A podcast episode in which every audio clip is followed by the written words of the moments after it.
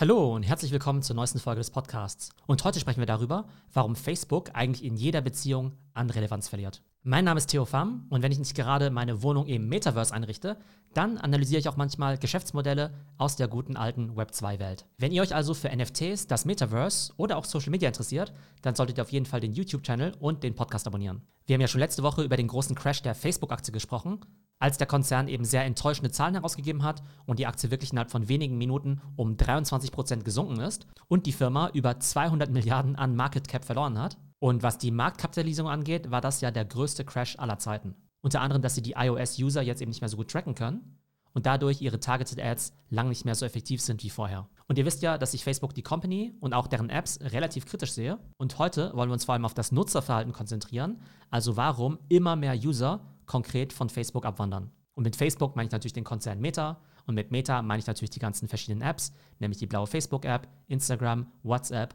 oder auch Quest. Und heute soll es eben primär darum gehen zu analysieren, welche Art von Experience man in der Facebook-Welt nach wie vor ganz gut machen kann oder wo es mittlerweile deutlich bessere Alternativen gibt. Das bedeutet also, wir lassen heute so klitzekleine Themen wie Missinformation oder Hate Speech auf Facebook mal außen vor, die natürlich gigantische Probleme sind. Und man sollte eigentlich glauben, dass das mittlerweile überall angekommen ist. Aber ich glaube, viele haben immer noch nicht realisiert, welch großen Schaden das Ganze eigentlich ausrichtet. Ich glaube, in Deutschland spürt man das einen Tick weniger, weil es bei uns eben politisch nicht ganz so aufgeladen ist wie in den USA. Das heißt, in Deutschland ist die politische Radikalisierung vielleicht noch nicht ganz so schlimm wie in anderen Ländern, aber dafür ist Missinformation definitiv ein Problem. Aber wie gesagt, heute geht es eigentlich um ein anderes Thema. Und zwar ist es ja so, dass Facebook über die letzten fast zwei Jahrzehnte ja versucht hat, eine Art Portal zum Internet zu werden, also eine Art Super-App. Und das ist ihnen auch fast gelungen, weil es ja schon ziemlich viele Leute gibt oder gab, die einfach mehrmals täglich auf die ganzen Facebook-Apps gegangen sind, um dort ganz unterschiedliche Sachen zu machen. Nämlich zum Beispiel, um mit ihren Freunden zu connecten. Ja klar, das Ganze ist ja auch ein Social Network. Aber man hat dort natürlich auch lustige Katzenbilder angeschaut oder eben Videos angeschaut. Das heißt, man hat dort nach Entertainment gesucht. Gleichzeitig hat man dort eben auch viele News abonniert, eben von Newsseiten, mehr oder weniger seriös. Und da werden wir wahrscheinlich wieder beim riesigen Problem der Missinformation. Aber klar, Facebook ist natürlich für viele auch eine Newsquelle. Der vierte Punkt, weshalb viele zu Facebook gehen, ist eben auch eine Art von Community bzw. Facebook Groups. Das ist ja für einige Themen immer noch sehr, sehr populär. Das fünfte Thema, was ja eher Zukunftsmusik ist, ist eben das Metaverse. Und da gibt es auch andere Use Cases wie Gaming oder Shopping, auf die wir heute aber nicht so stark eingehen werden. Aber im Prinzip sieben Gründe, weshalb Leute auf Facebook gehen würden. Also mit Freunden connecten, Entertainment, News, Community, Metaverse, Gaming und Shopping. Und in der Theorie war diese Art von Super-App natürlich auch eine super Idee, weil das würde ja bedeuten, egal was ich im Internet machen möchte, ich muss eigentlich zu Facebook oder zu Instagram gehen und dort kann ich eben alles finden. Das Ganze hat ja auch eine Zeit lang ganz gut funktioniert. Nicht umsonst ist ja Facebook zwischendurch eine Trillion-Dollar-Company gewesen. Und jetzt will ich einfach mal die verschiedenen Use Cases durchgehen und mal schauen, ob Facebook bzw. Instagram dann nach wie vor die beste Alternative ist oder ob es dann mittlerweile nicht viel bessere Optionen gibt. Fangen wir mit dem Use Case Nummer 1 an, mit Freunden connecten. Das ist ja der eigentliche Sinn von einem Social Network, aber wie wir alle wissen, diese Art von Social Network gibt es ja eigentlich nicht mehr. Früher war es ja so, dass wir auf Social Media viele private Updates geteilt haben. Ehrlich gesagt, macht das heutzutage niemand mehr. Vielleicht noch so ein bisschen auf Instagram Stories, aber was man eben sehen kann, ist, dass wenn Leute eben wirklich private Informationen teilen wollen, sie das eben auf Messaging-Apps tun. Und im Bereich Messaging sind die größten Konkurrenten für Facebook natürlich iMessage und Snapchat. An der Stelle werdet ihr sagen, äh, Moment mal, was denn mit WhatsApp? Ja, das ist richtig. WhatsApp wird weltweit ziemlich viel genutzt. Auch in Deutschland ist WhatsApp natürlich total stark. In den USA ist es aber so, dass dort die iPhone-Dichte ja nochmal deutlich höher ist als in Deutschland. Das heißt, die meisten Gruppentexte in den USA sind tatsächlich eben auf iMessage. Und selbst wenn diese Chats auf WhatsApp stattfinden, WhatsApp hat halt immer noch kein Geschäftsmodell. Das heißt, Facebook verdient damit überhaupt kein Geld. Das heißt, es bringt denen auch nichts, wenn die ganze Aktivität sich jetzt eben auf WhatsApp verlagert. Umso schlimmer, Aktivität, die vorher auf Facebook stattfand, wo man das Ganze monetarisieren konnte, verlagert sich jetzt eben auf WhatsApp, was auch zu Facebook gehört, aber wo sie eben kein Geld verdienen kann. Das heißt, die Privatunterhaltungen, die waren dann eben zu WhatsApp oder zu iMessage von Apple oder eben auch gerade bei jüngeren Leuten zu Snapchat. Aber letztendlich macht eben dieser Begriff vom Social Network, wie er eben vor 20 Jahren erfunden wurde, eigentlich heutzutage keinen Sinn mehr, weil eigentlich nicht wirklich jemand noch Updates mit seinen Freunden über öffentliche Social Networks teilt. Kommen wir zum zweiten Use Case, Entertainment. Kommen wir zum zweiten Use Case, nämlich Entertainment. Und da hat eben Facebook auch überhaupt keine Chance gegen TikTok und YouTube, denn der Unterschied ist eben, dass TikTok und YouTube reine Entertainment-Apps sind.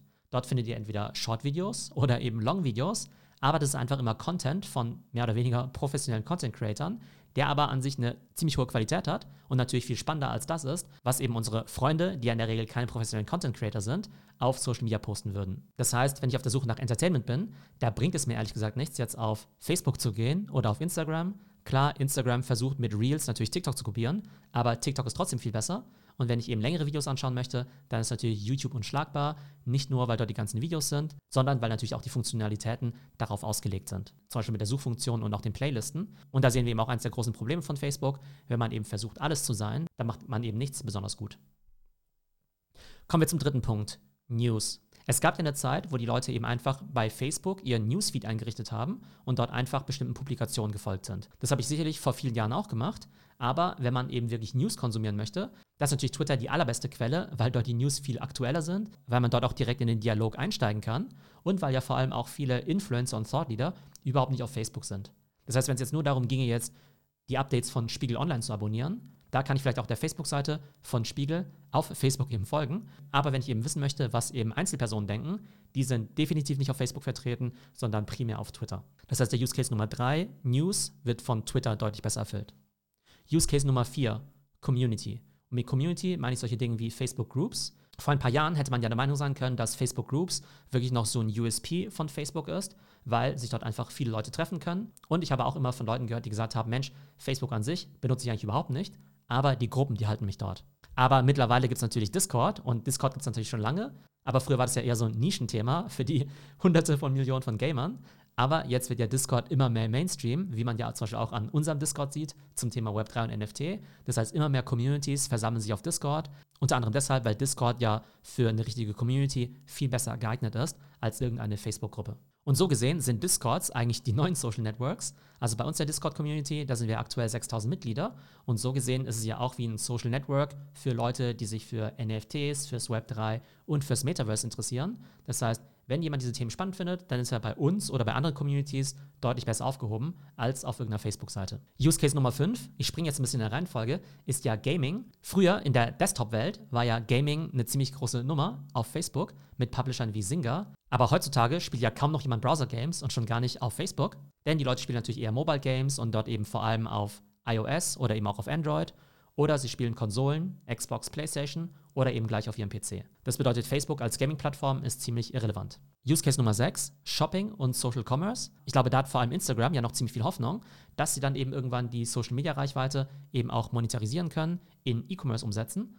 Das Problem ist aber, dass die Social Media Reichweite natürlich immer stärker sinkt, weil immer weniger Leute Instagram benutzen, beziehungsweise die App weniger Minuten am Tag nutzen. Und gleichzeitig ist ja auch ein bisschen enttäuschend, wie langsam Instagram bei dem Thema Social Commerce vorankommt, weil diese Shopping-Integration, die versprechen sie ja schon seit Jahren, aber in 2022 ist davon immer noch relativ wenig zu sehen. Und ich persönlich glaube ja, dass Social Commerce zuerst auf TikTok abheben wird. Und dann kommen wir zum Use Case Nummer 7, nämlich dem Metaverse. Und Facebook ist ja all in beim Thema Metaverse. Die wollen ja 10 Milliarden im Jahr investieren. Und es macht ja an sich erstmal Sinn zu sagen, hey, das Metaverse ist die Zukunft. Ich glaube natürlich auch ans Metaverse. Aber Facebook bzw. Meta setzt ja ganz stark auf das Thema Virtual Reality. Und da bin ich mir nicht so sicher, ob das wirklich die Zukunft vom Metaverse sein wird oder ob es eben nicht andere Formen sind, wie zum Beispiel Augmented Reality oder eben auch einfach das, was wir jetzt schon auf Twitter und Discord sehen. Das ist ja für mich auch schon eine Art von Metaverse. Das heißt, Facebooks Vision vom Metaverse ist noch ziemlich weit in Zukunft und statt heute findet das Metaverse aus meiner Sicht eher in Web3-Communities statt, also die Sachen, die auf Twitter und Discord passieren oder eben auch Communities wie CloneX oder Board Ape Yacht Club. Und selbst wenn Meta irgendwann ein riesiger Player im Metaverse werden sollte, ist das so gesehen eben auch nur einer von diesen sieben Use Cases, die wir besprochen haben. Und klar könnte es natürlich sein, dass sie im Metaverse auch die anderen Use Cases extrem gut abdecken werden, wie eben Communities, Entertainment oder eben auch Shopping.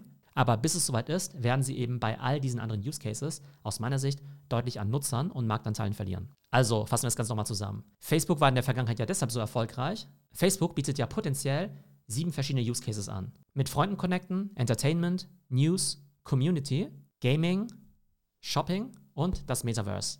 Das Problem ist aber nur, mit Freunden connecten wir auf iMessage und Snapchat, Entertainment holen wir uns bei TikTok und YouTube, News holen wir uns bei Twitter, Community finden wir bei Discord Gaming machen wir auf iOS, Xbox, PlayStation oder auf dem PC. Social Commerce ist bei Instagram noch nicht wirklich angekommen und da schätze ich TikTok stärker ein. Und das Metaverse ist auch ziemlich weit entfernt. Und da gibt es natürlich auch ziemlich viel Wettbewerb von richtigen Web3-Communities wie CloneX, Board Ape Yacht Club oder eben auch in Zukunft Konkurrenz durch die Augmented Reality Brille von Apple oder eben auch das Metaverse-Konzept von Microsoft. Und ich bin mir ziemlich sicher, dass Mark Zuckerberg diese ganzen Probleme natürlich auch sieht. Die Frage ist eben nur, was können Sie dagegen tun? Was ist die Strategie? Wie wollen Sie gegensteuern? Wollen Sie eben versuchen, all diese sieben Use Cases in Zukunft weiterhin eben abzudecken? Oder sagen Sie sich einfach, bei den alten Use Cases, da können wir eben nicht mehr so stark wachsen, beziehungsweise die Konkurrenz ist zu stark durch TikTok und durch YouTube. Das heißt, sie behandeln das eben eher wie die Cash Cow, um eben Geld zu haben, um massiv ins Metaverse zu investieren, um dort eben der dominante Player zu sein. Aber die Frage ist eben, wird das Metaverse so groß, dass eben alleine dieser Geschäftsbereich reicht, um eben das fehlende Wachstum in all den anderen Bereichen zu kompensieren. Und vielleicht auch noch eine ganz wichtige Implikation für Advertiser, also die Leute, die eben auf den Facebook Properties Werbung schalten. Die Frage ist eben, warum sollte ich da weiterhin Werbung schalten? Also klar, solange es funktioniert, sollte man es natürlich tun. Aber wenn ich eben wirklich sehe, dass die Leute immer weniger diese Facebook-Apps benutzen, weil es eben immer bessere Alternativen gibt, dann bedeutet das doch, dass meine Reichweite auf diesen Facebook-Apps immer geringer wird. Das heißt, ich kann meine Zielgruppe immer schlechter erreichen und vor allem natürlich auch die lukrativen Apple-Kunden, die natürlich die meisten Werbekunden erreichen möchten. Gerade die nutzen die Facebook-Properties ja immer weniger, beziehungsweise die kann man ja seit dem iOS 14 Update lange nicht mehr so gut tracken wie vorher. Und die ganzen anderen Player im Werbemarkt, wie TikTok, wie YouTube oder auch Google, die profitieren natürlich auch von Facebooks Schwäche, weil eben immer mehr Advertiser sagen, Mensch, Werbung auf Facebook und Instagram funktioniert irgendwie nicht mehr so gut, ich kann dort nicht mehr meine Zielgruppe erreichen, also muss ich mein Budget in andere Kanäle shiften. Und früher hat man ja immer von der GAFA-Ökonomie gesprochen. Das hat ja immer impliziert, dass diese Companies irgendwo auf Augenhöhe sind, dass ein Facebook eben ähnlich groß ist wie ein Apple. Aktuell ist Apple ja das vier- oder fünffache Wert von einem Facebook. Und ich glaube, in Zukunft wird es eher so sein, dass Facebook immer noch eine wichtige Company sein wird. Aber im Vergleich zu solchen Mega-Companies wie Apple oder Microsoft wird Facebook bzw. Meta eher Nischenplayer sein. Das heißt, wenn dann irgendwann Apple und Microsoft irgendwie drei Billionen Dollar wert sind, dann sich eben Facebook und Meta eher bei einer Market Cap von 300 bis 700 Milliarden, also natürlich immer noch eine große Company, aber eben nur ein Bruchteil von dem, was eben Apple und Microsoft darstellen. Aber eben nur ein Bruchteil von Apple, Microsoft und Google.